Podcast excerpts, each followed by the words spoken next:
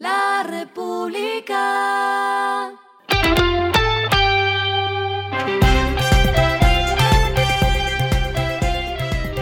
Al final de la jornada, esto es lo que debes saber sobre el comportamiento de los negocios, las finanzas y la economía. Las movidas de hoy fueron. Con una inversión de 20 mil millones de pesos, Bodytech inauguró cuatro nuevas sedes de su marca de bajo costo Athletic en Bogotá y Chía. Esta cadena de gimnasios amplía así su cobertura a nueve sedes, distribuyéndose de la siguiente manera: seis en Bogotá, dos en Medellín y una en Chía. En cuanto a Bodytech, se espera la apertura de dos sedes más en Tunja y Cartagena. Después de cinco años de ausencia, Harley Davidson vuelve a tener representante comercial en Bogotá y su primera vitrina comercial ya abrió en la calle 109, número 1916.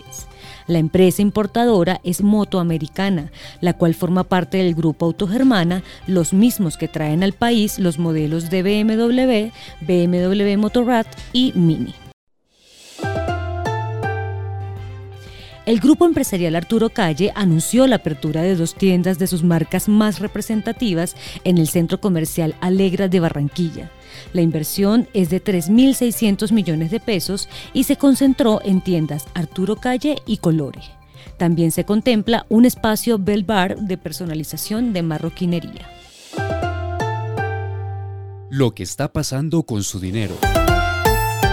Aunque es más fácil ganarse la lotería que atinarle el precio del dólar, analistas de Corfi Colombiana, Casa de Bolsa, Banco Colpatria y Escandia indicaron que la moneda estadounidense podría llegar a un máximo de 4.100 pesos en promedio de aquí a cuando se conozca el próximo presidente de la República.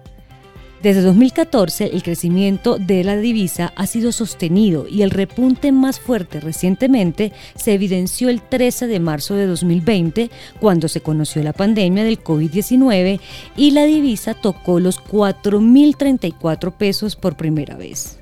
Así que piense si va a hacer una compra en dólares o hágalo, pero no la deje para pagar a largo plazo. Los indicadores que debe tener en cuenta.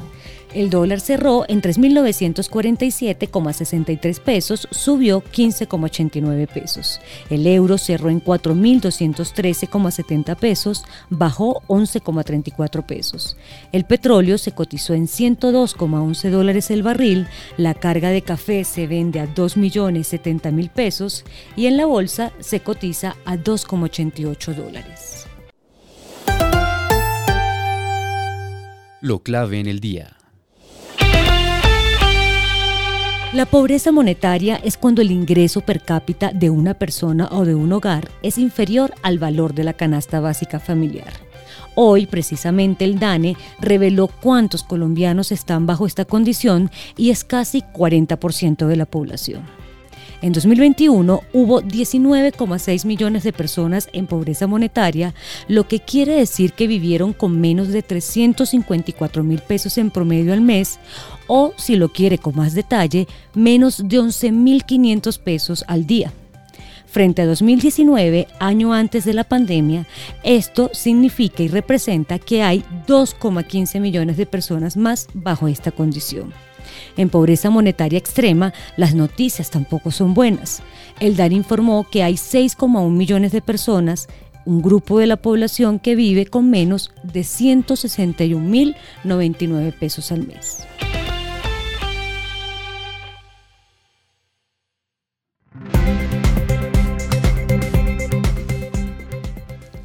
Mientras en Estados Unidos y Colombia nos quitamos el tapabocas, al otro lado del mundo no solo se lo siguen poniendo, sino que además piensan en aislarse. Pekín se enfrentaría a un cierre masivo y lanzó el plan más grande de pruebas COVID como parte de un esquema sin precedentes diseñado para identificar y aplastar la propagación sigilosa de Omicron. Casi 20 millones de personas se someterán a tres rondas de pruebas COVID durante el fin de semana y se analiza una ampliación del bloqueo o el confinamiento de las ciudades. Y el respiro económico tiene que ver con este dato. La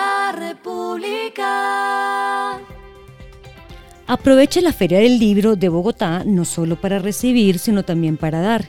La tercera edición de Donar un libro es un hecho de paz tiene como meta recolectar más de 12.000 libros mediante donaciones para distribuir en territorios afectados por la violencia armada en el país. Los interesados podrán entregar los títulos en el pabellón 23 de Corferias, en las oficinas de la Cámara Colombiana del Libro o en cualquiera de los stands de Servientrega ubicados en la Feria del Libro. República.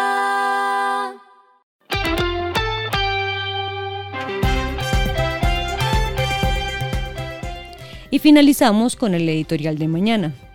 Regiones en deuda con la competitividad.